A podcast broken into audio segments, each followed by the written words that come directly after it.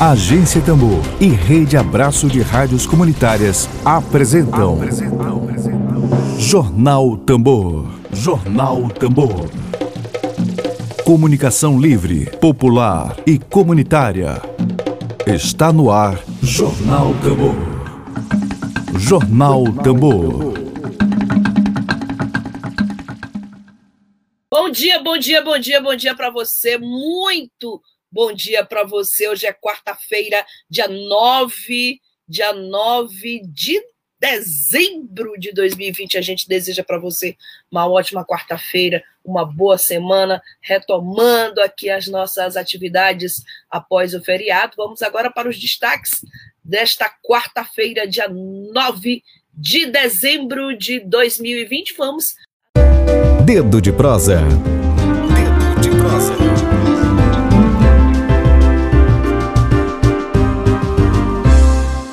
Temos a honra aqui de receber hoje na agência Tambor, ele que é uma grande referência para todos nós na saúde mental, mas, sobretudo, uma referência de humanidade, uma referência política para nós, o médico, psiquiatra e professor universitário Hamilton Raposo. Professor Hamilton, muito bom dia e seja bem-vindo à Agência Tambor. Ah, muito bem-vindo, muito obrigado. O prazer é todo meu de participar do seu programa. Muito obrigada. Nós que agradecemos por ter aceito o convite. Nós vamos conversar com o professor sobre a possibilidade de encerramento por parte do governo federal dos programas de saúde mental que são oferecidos pelo Sistema Único de Saúde, o SUS. Professor Hamilton, doutor Hamilton, a gente é, a gente percebe que 2020 vai indo embora, deixando muitas lições em escala planetária. E a saúde se elevou à condição de um ativo muito precioso, e junto com ela, claro, a saúde mental. Hoje, por exemplo, a capa do jornal Folha de São Paulo vem trazendo aqui sobre a estreia de um filme sobre saúde mental, é existir, resistir, o desafio da depressão hoje. Depressão é outro é outro aspecto que a gente pode destacar. E justamente agora o governo Bolsonaro anuncia um revogaço, é isso que está sendo chamado, revogaço nos programas de saúde mental oferecidos pelo SUS. Eu começo lhe fazendo uma pequena e suave provocação. Qual o CID, o Código Internacional de Doenças, que podemos classificar o governo Bolsonaro diante de tantos desmontes, desmontes é, verbas sendo retiradas da saúde, da educação. Queria começar lhe pedindo uma análise desse último fato aqui, desse tema de hoje aqui no nosso Dedo de Prosa. Tá. É, a gente tem que considerar algum, alguns aspectos assim bem relevantes. Primeiro aconteceu lá por volta de 2015, 2016, quando o governo, na época de 2016, já o Temer, ele, aquele famoso decreto dele, que suspendeu os investimentos em saúde e educação. Isso, isso é um fato relevante para a gente começar qualquer tipo de discussão até a respeito do fato. Ao longo do tempo, ao longo dos anos, historicamente a reforma psiquiátrica ela vem da, da década de 90, ela vem ali com, com com a reunião de, de, de várias de várias lideranças na, de nível sanitário, com familiares de portadores de sofrimento psíquico, agentes, é, agentes de saúde, resolveram então desenvolver uma reforma que foi muito bem é, planejada, e a reforma está aí. A reforma trouxe uma nova visão, uma nova concepção de tratamento às pessoas que tinham sofrimento psíquico, que até então só tinham a única opção, que era o tratamento hospitalar. E esse tratamento hospitalar, ele era quase que todo realizado pela iniciativa privada. O SUS, o, na época, o, era o antigo INAMPES, depois o SUS, ele pagava a iniciativa privada para atender as pessoas com sofrimento psíquico. Com a reforma, criou-se novos aparelhos de assistência à saúde mental e os leitos hospitalares que fossem sendo desativados porque seria desnecessário, eles, esse, o valor que era pago para esses leitos, eles serviriam de investimento na área da saúde mental, na, na formação desses novos aparelhos, CAPs, hospitais dias, é, urgência, emergência, mas ao longo do tempo esses investimentos eles não foram se realizando como deveria por, por muitas razões. Uma das razões é, foi o próprio lobby dos, dos grandes empresários da saúde que perderam um filão significativo que era chamado de indústria da loucura. Eles perderam. E, mas o, o lobby se formou muito, principalmente dentro da Associação Brasileira de Psiquiatria. É, na verdade, a lei da reforma da assistência psiquiátrica ela é uma lei, mas dentro da lei tem várias portarias. E são basicamente nessas portarias que hoje que foi apresentado, que a Associação Brasileira de Psiquiatria, que depois emitiu uma nota Sim. falando que tinha sido fake, que eles não tinham.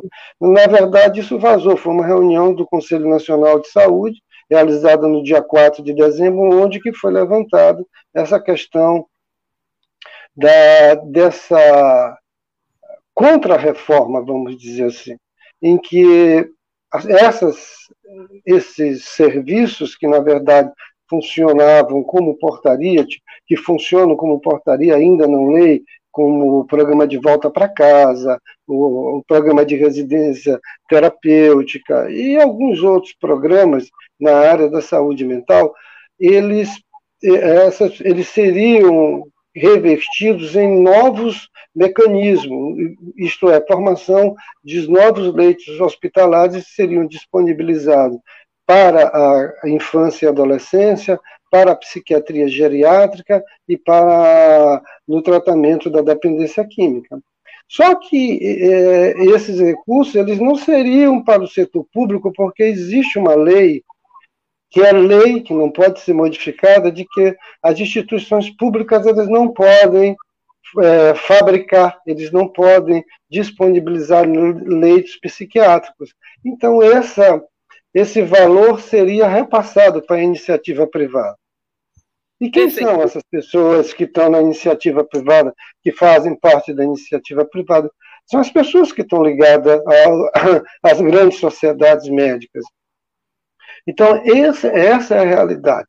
A gente falar que não há necessidade de você ter uma maior assistência na área da dependência química, que, que os investimentos deixaram de, de acontecer dentro dos CAPs AD e começaram, isso aí não se pode dizer que foi do Bolsonaro, isso já veio do, do governo da Dilma até, que repassou um, um, uns recursos que eram destinados para o CAPS, para as comunidades é, terapêuticas, que são comunidades geridas, na, na grande maioria, por evangélicos.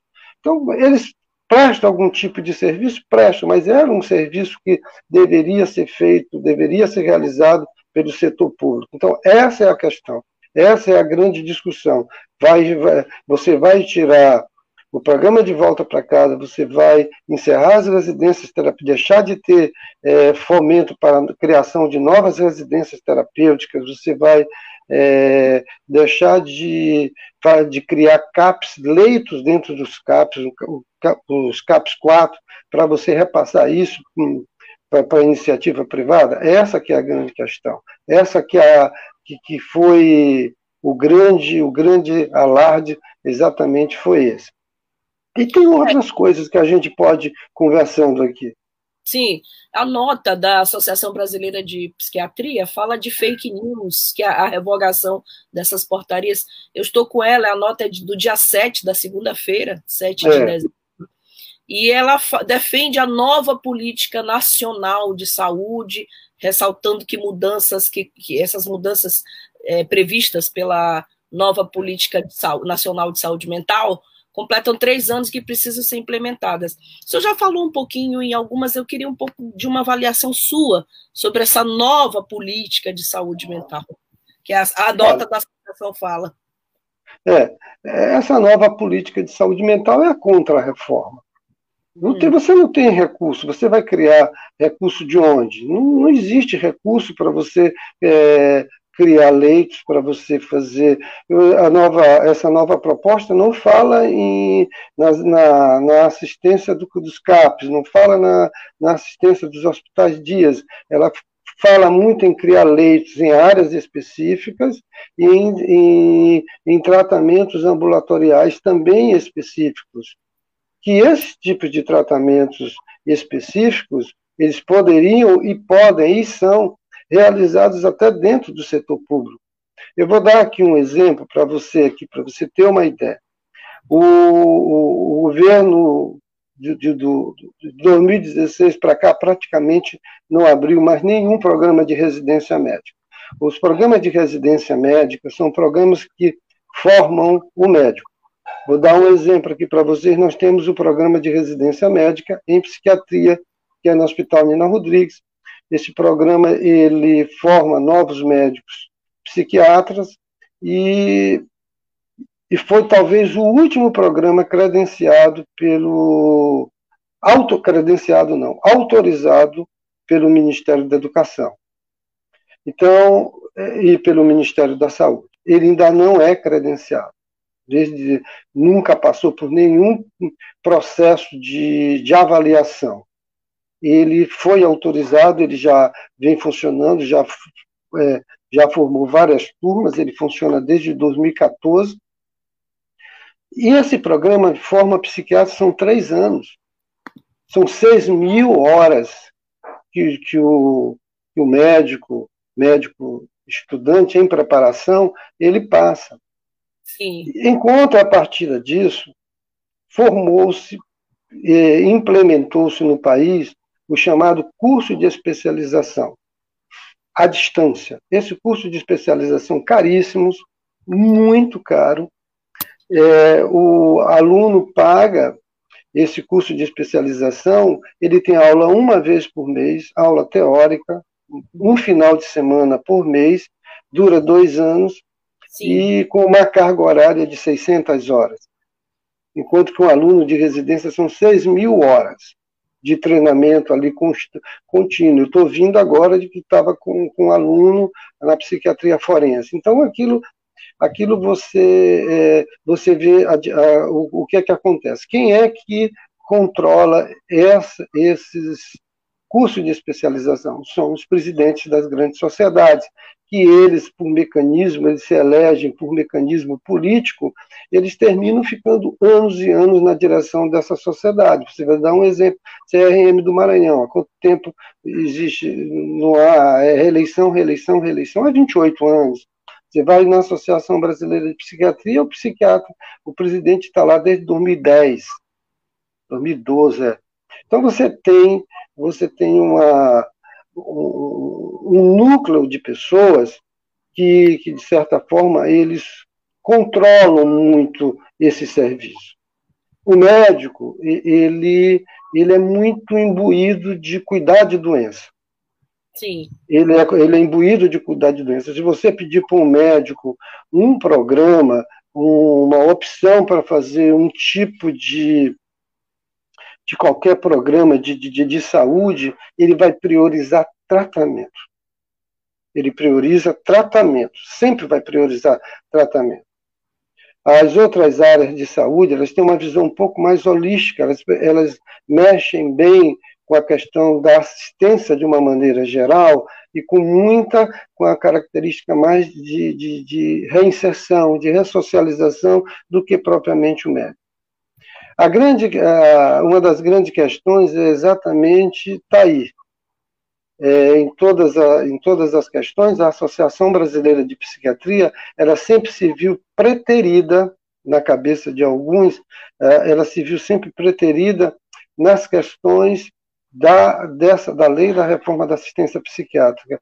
A Associação Brasileira de Psiquiatria, está sempre vendo as outras, os outros profissionais como um adversário, como alguém que, que não prioriza a psiquiatria. Sempre, sempre, sempre, sempre, sempre foi assim. Ele sempre está vendo isso, o discurso é sempre esse. Então, na, quando eles propuseram essa nova proposta, essa nova proposta visa exclusivamente tratamento, não visa reinserção, não visa ressocialização, ela visa extremamente isso. A gente tem problemas seríssimos que não foram abordados em nada. O problema da questão do doente mental que é preso, que cometeu um ilícito, que tem conflito com a lei, não é nada abordado na, na, na questão. Sempre está se falando na questão da, da dependência química, porque já é, existe já essa história de, de, de crise de, de, que vivemos uma epidemia de drogas extremamente questionável, que ninguém discute é, legalização, ninguém discute uma série de, de, de fatores, nem o uso propriamente terapêutico do cannabis se discute, como se deve ser discutido. Então, é, se fala muito nisso, na questão do tratamento, só que você vai tirar dinheiro de onde? Não tem. Não existe contingenciamento. Você vai ter que tirar de, desses programas que já, que já existem, que são programas extremamente necessários. Você vai tirar de uma residência terapêutica que você tem doente crônico, doente abandonado. Aí eles falam que vai se criar leitos em unidades geriátricas privadas. Serão mini asilos. Você vai criar mini asilo, você vai criar mini asilo para dependente mental, você vai criar mini asilo para doentes autistas graves, em situações mesmo de, de, de surto psicótico, sem nenhum, é, com famílias extremamente desestruturadas, mas que eles, de uma certa forma, eles estão sendo assistidos, mas você vai resolver um problema da família, mas você vai criar um problema social muito sério, você vai criar mini asilos, é essa que que é a configuração que a gente vê no momento para essa proposta, que eles refizeram dizendo que era fake news, que eles não fizeram proposta nenhuma, mas basicamente é isso que, que, que acontece. O senhor fez um, uma manifestação brilhante no Twitter, é, eu cheguei a ler, é militar, o senhor disse assim textualmente, militar não entende de saúde, saúde é vida, militar entende de guerra, é, de guerra. guerra, é morte, guerra é morte. É, eu fico, às vezes, muito preocupado quando eu vejo, por exemplo, nós que somos médicos, nós da área de saúde, a gente luta pela vida. Pela vida. É questão de vida. É questão de vida. Em primeiro lugar, o médico ali, que ele fala muito em doença, mas ele quer curar aquela doença, ele quer deixar a pessoa boa. Ele, mas se fala muito. O militar, ele é treinado para a guerra sem dúvida. Mas ele é treinado. Como ele não tem guerra para fazer, não se entra em guerra desde na época da Guerra do Paraguai, ele fica fazendo bobagem, ele se mete onde não deve, se atrapalha em, em, em várias situações. Quando diz que o, o, próprio ministro fala publicamente que ele, quando assumiu o ministério, ele não sabia nem o que era SUS, a gente fica muito preocupado.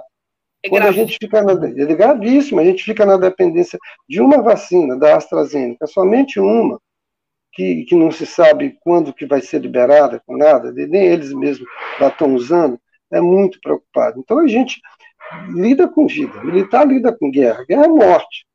Eles não entendem de saúde, saúde é vida.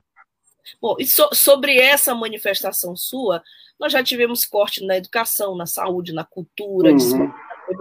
e agora a revogação das políticas de saúde mental o senhor acha que, do ponto de vista da administração pública, o governo Bolsonaro tem conseguido ser pior do que o período da ditadura? Já que a gente está falando de, de militar, a chance de recuperação? Deixa, deixa eu ler aqui uma questão. O, a gente tinha o primeiro presidente militar foi o Castelo Branco. Ele era considerado um dos intelectuais das Forças Armadas. O segundo, nem tanto. O, o Costa Silva. Silva. Depois veio a junta militar, que o brilhantemente o deputado Ulisses Guimarães chamou de três patetas. Depois veio o Médici, que foi aquela coisa toda de repressão política. Depois nós tivemos o Geise, que tinha uma preparação cultural muito boa, inclusive o, o Geise, ele tinha um apelidozinho de pastor alemão, que ele era descendente de alemão e era muito duro, mas ao mesmo tempo ele tinha uma formação militar muito brilhante. O, o terceiro, o outro foi João Batista de Figueiredo, que ele ele se autoproclamava que era muito bom em matemática e teria sido e foi o melhor aluno da academia militar. Então ele poderia ser grosso, ele poderia, é, mas ele conduziu a transição. Não passou a faixa lá para Sarney, mas ele ele ele conduziu essa transição. A questão do, do, do Bolsonaro ele consegue ser pior porque ele é muito despreparado. E ele se juntou de um grupo de assessores, um grupo de militares também muito des, des, despreparado. Essa é a grande questão do Bolsonaro. Ele é despreparado para o cargo, ele foi despreparado para a vida militar, foi aposentado precocemente por invalidez, por, aposentaram ele por invalidez, porque por, ele não tinha capacidade de ser seguir avante militar, ele foi um péssimo parlamentar. Passou 20 anos, não conseguiu aprovar um projeto sequer. Mas eu não culpo o Bolsonaro de nada. Eu acho que o Bolsonaro está até certo. Eu, acho, eu culpo somente quem votou nele. O grande responsável de todo esse desmando, de todas essas, essas desgraças que estão acontecendo, é extremamente quem votou nele, porque todo mundo sabia.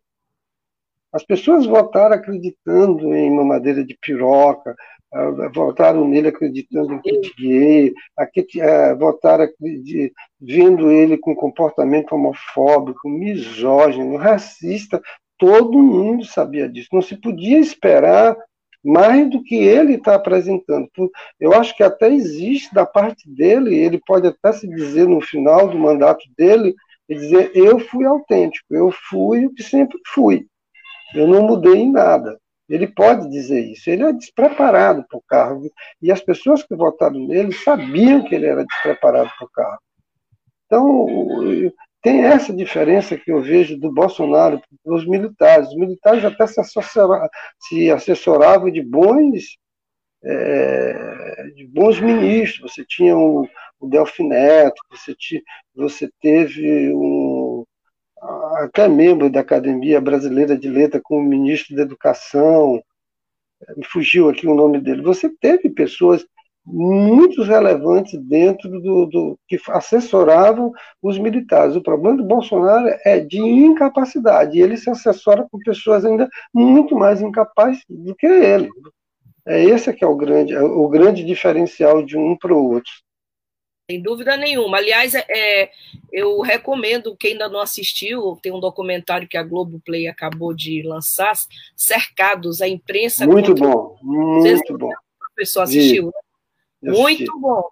A gente é uma ótima retrospectiva das piores frases que a gente poderia é, ter assistido de um presidente da República. Bom, eu tô... amedronta, ele chega até a amedrontar. Chocante. O documentário, é. é. Professor, estou com Patrício Barros, que fala da preocupação, comenta o seguinte aqui durante assistindo a sua entrevista, a preocupação do governo federal sobre maconha medicinal é dizer que não há evidências científicas. A gente falando sobre esse tema de revogação das políticas de saúde mental, que é também uma questão de direitos humanos, a gente lembra imediatamente da ministra Damares, a gente lembra de um ministro, o Ministério de Meio Ambiente, que se preocupa é. apenas nessa cruzada contra as drogas do ponto de vista moral, não do ponto de vista de saúde pública. Queria ouvir um pouco a sua opinião sobre é, a questão de da saúde mental relacionada a álcool e drogas. Esse comentário do Patrício. Daqui a pouco eu tenho também um comentário do Patrício, ele fez uma gravação para participar da sua entrevista. Então, eu queria ouvi-lo sobre essa preocupação do governo federal com o álcool, a forma como é conduzida a política de, de combate ao álcool e drogas do ponto de vista moral e não uma questão de direitos humanos, como está comprovado agora com a revogação das portarias. Olha, a questão de drogas é uma questão que, que não se sabe de quem vem primeiro, se foi um homem ou se foi a drogas. O, o consumo sempre existiu e sempre existirá. Nenhum país do mundo conseguiu, nenhum país do mundo, ele conseguiu vencer a batalha contra, principalmente contra o tráfico, de maneira violenta. Nenhum país conseguiu. Todos os países que conseguiram manter um certo controle o fizeram de maneira, vamos dizer assim, mais democrática. Alguns legalizaram, outros descriminalizaram. houve os países que mantiveram, que têm sob controle, eles os fizeram desta maneira. Ah, se tem aqui, pelo menos na minha cabeça, eu tenho apenas um momento na política pública brasileira de que se tentou fazer alguma modificação nessa questão que foi quando o Haddad foi prefeito de São Paulo e fez aquele programa dele de, de, de ressocialização e de reinserção ali na Cracolândia, em que ele dava até a oportunidade de quem quisesse tratar e que receberia uma cota de, parece que era mil reais para custear o tratamento na rede privada e teria aquela sinalização das unidades que aceitavam participar do programa. E tinha os consultórios de rua que foram montados, tinha a manutenção do espaço que eles, os usuários da, usuários da Cracolândia ficavam, se eles recolhesse o lixo, eles receberiam, teriam 20 eh, reais por dia. Quer dizer, você ali você aplicava uma política de redução de danos associada a uma política terapêutica. Infelizmente, toda essa política foi voltada contra ele, né? chamava de bolsa droga, bolsa crack, teve vários é, apelidos é, a essa questão do, do Haddad, mas foi a única, a única que, eu, que eu me lembre política pública real nesse contexto. O que se vê hoje no Brasil, você vê uma multiplicação de cracolândias, né? multiplicação de, de cracolândia. A Cracolândia, ela, por exemplo, aqui em São Luís, você existe, é, pelo que o, o, Marcelo do CAPES me informou, existe, me parece, seis Cracolândias aqui em Sim. São Luís. Quando é há cinco, cinco é, existe é, as Cracolândias. Então, quando há utilização de força, utilização de, de, de, de, da força policial, vamos dizer, uma higiene no local, elas, eles se mudam, eles saem do, do, do, vamos imaginar, saem do João Paulo, vão para o Caratatio, ah, faz no Caratatio, eles voltam para o João Paulo. Então, é. não se tem, não se tem uma política é, voltada, específica voltada. O que que, o que que o, o, o que que o CAPES faz? Vai lá com, com é, é uma figura muito muito conhecida, o Marcelo, que faz um trabalho muito bom. Ele vai geralmente na companhia do delegado Joviano, vai com, mais, com algumas pessoas da do CAPES, eles fazem abordagem, vai quem quer, quem não quer não vai, dos que vão, nem quase nenhum fica para fazer o tratamento alguns são uh, os que ficam já são encaminhados, não sei porque não tem o CAPS, só existe um CAPS AD3 aqui em São Luís, esse CAPS não comporta mais ninguém, eles são remanejados para essas comunidades terapêuticas que, que tem, já recebe pelo SUS, e, e por que, que não fica no serviço público, por que, que não se cria esse dentro do serviço público? Aí vem aquela questão anterior, porque não existe a, a lei proíbe é, criação de leitos, criação de. Aí abre brecha para o sistema privado. Então, quer dizer, não existe uma política pública voltada para isso. A questão da maconha é uma questão ainda muito mais complexa, porque é, existe, dos 4 mil princípios ativos da maconha, tem um, que é o prejudicial, o THC o tetraído de canabinol. Se você retirar isso, a maconha tem 4 mil princípios ativos, 3 mil lá princípios ativos, que são perfeitamente podendo ser utilizados na medicina sem nenhum problema. Eu tenho quatro pacientes que utilizam o extrato de cannabis adquirido pela Abraça. A Abraça é uma associação de, de é, reconhecida, uma ONG, que, que produz o, o extrato do cannabis. É, é, o extrato do cannabis, ele tem o THC, não é o, só o dicannabinol, o bicannabinol, não. Ele é, ele tem um THC que, que ele responde muito bem na epilepsia, responde nos quadros de transtorno de ansiedade generalizado, crônico, que, que, que, não, que não melhora com o uso de ansiolítico nem o uso de antidepressivo. Ele responde muito bem a alguns quadros fóbicos, então você pode utilizar ele de uma forma mais barata, mais acessível e sem criar dependência. Ainda tem isso, sem criar dependência. Claro que tem risco, como qualquer medicação tem risco. Você tem que avaliar a probabilidade de ter surto psicótico, como qualquer outra medicação que você vai usar, existe risco. Né? Perfeito. Bom, é, Antes de encerrar, eu queria colocar aqui o, o, comentário do Patrício Barros. Eu conheci o Patrício, professor, fazendo um trabalho excepcional com pessoas em situação de rua. Aliás, ele que me ensinou que a gente deveria chamar não moradores de rua, mas pessoas em situação de rua. Está comentando do programa de Braços Abertos, que foi uma referência mundial que o senhor acabou de, de mencionar. Eu queria colocar o comentário dele aqui. Se o senhor não conseguir ouvir, me avise que eu dou um jeito aqui de ligar alguma caixa de som para melhorar o áudio, tá bom? Vamos lá. Bom dia, Agência Tambor, prezados ouvintes da Agência Tambor, essa agência que é sempre assertiva e precisa com as temáticas e evidências, com as temáticas que urgem que sejam debatidas, que sejam conhecidas, que provoquem reflexões eu sou Patrício Barros, eu integro alguns membros, eu sou membro de alguns coletivos, de algumas organizações locais e nacionais. Eu sou membro fundador do coletivo de redução de danos e experiência livres, de experiências livres aqui do Maranhão, Cordel MA, vocês podem nos seguir no Instagram, Cordel MA. Faço parte também da Associação Brasileira de Saúde Mental, a Brasme, membro do coletivo aqui do Maranhão. Inclusive, realizamos o evento recentemente. E nesse exato momento, nestes dias, a Brasme está realizando, a Brasme Nacional está realizando um grande evento, né, já programado antes mesmo dessa situação caótica aí envolvendo governo federal e saúde mental.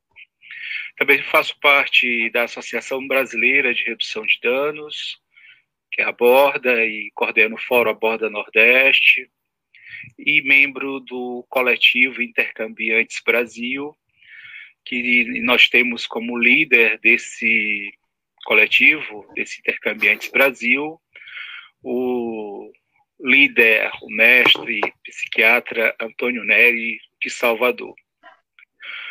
Bom, eu quero parabenizar este importante veículo de comunicação comprometido, responsável, ético e especial por esta pauta, né?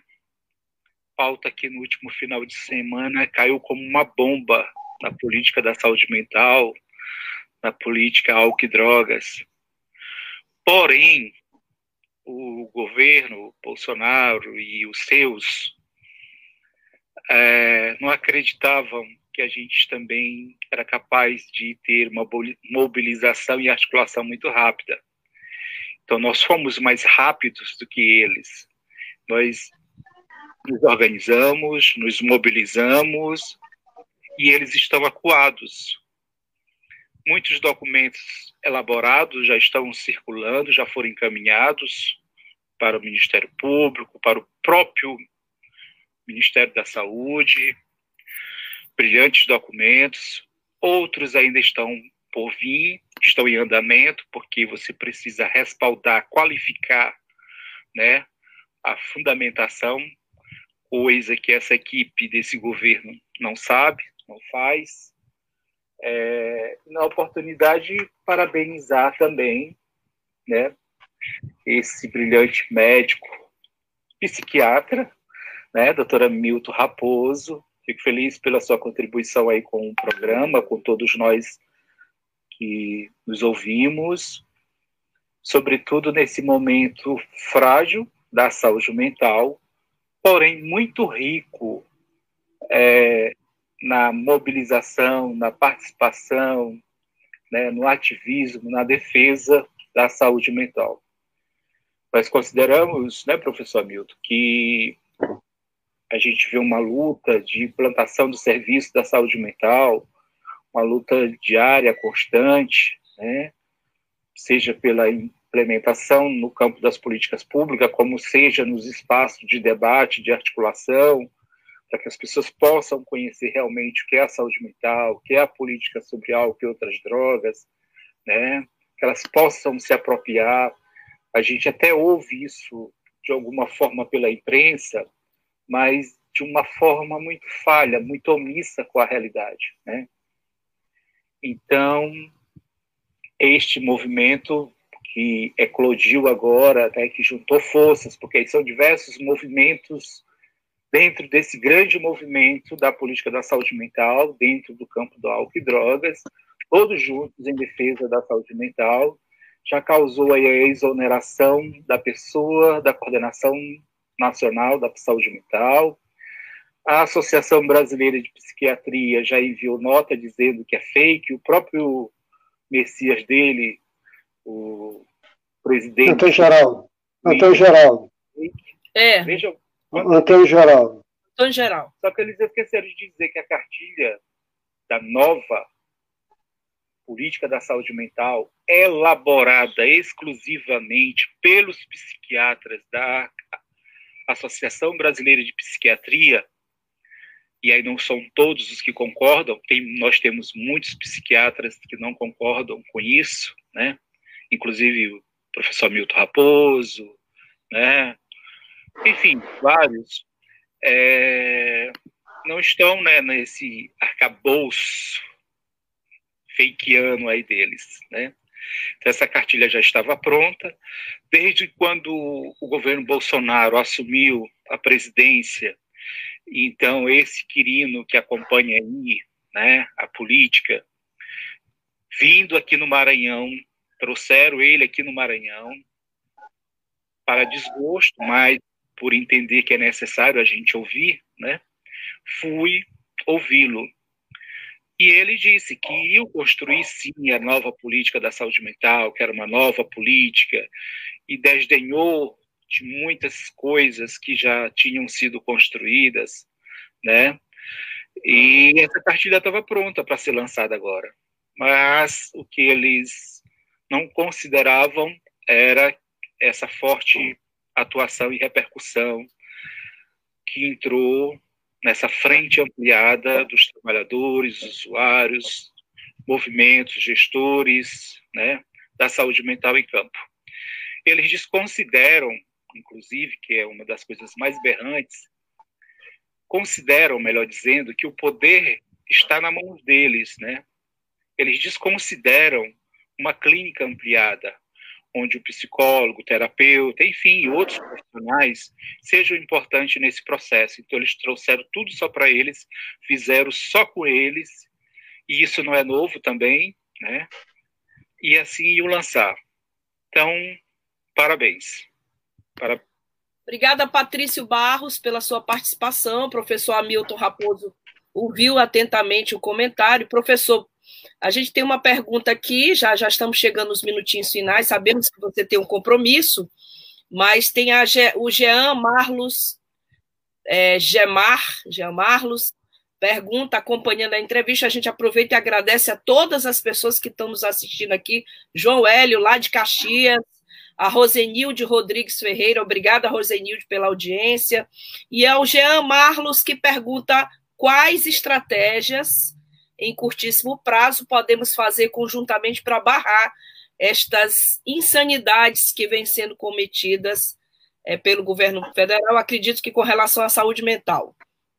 Eu acho que o Patrícia até respondeu já, foi uma reação imediata.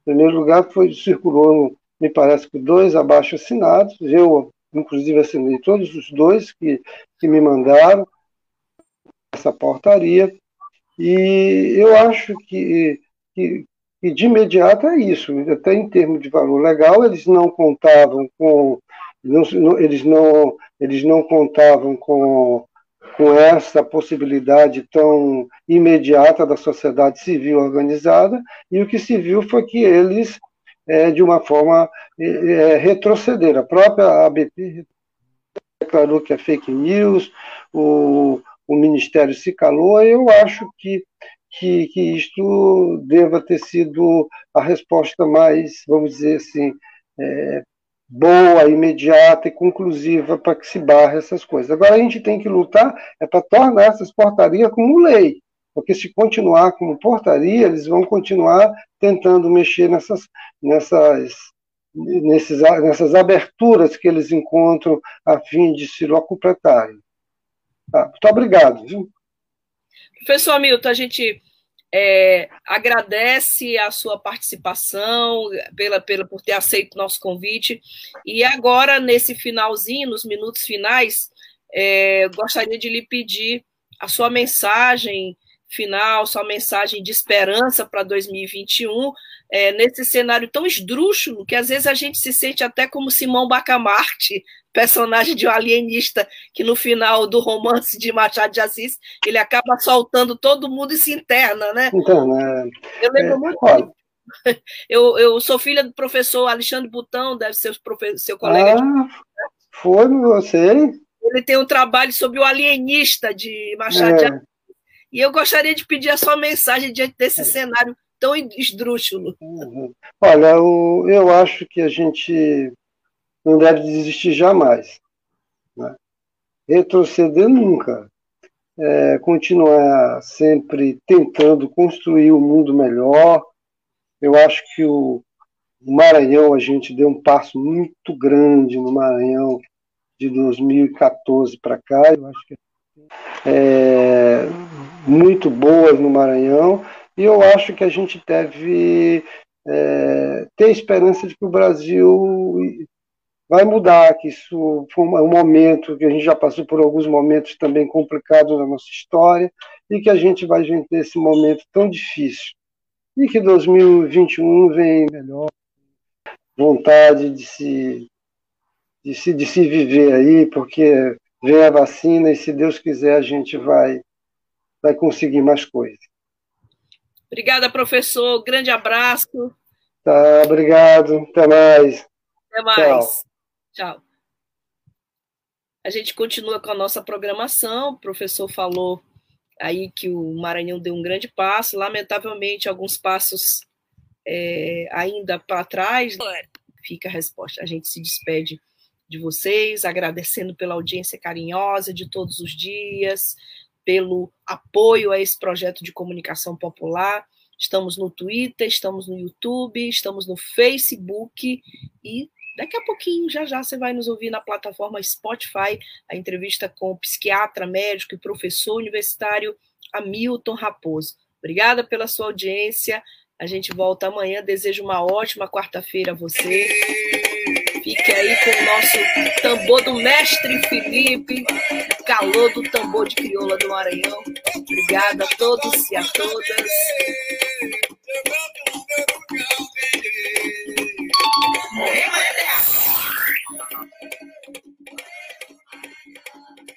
Web Rádio Tambor.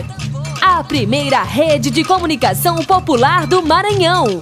Comunicação comunitária. Livre, alternativa e popular.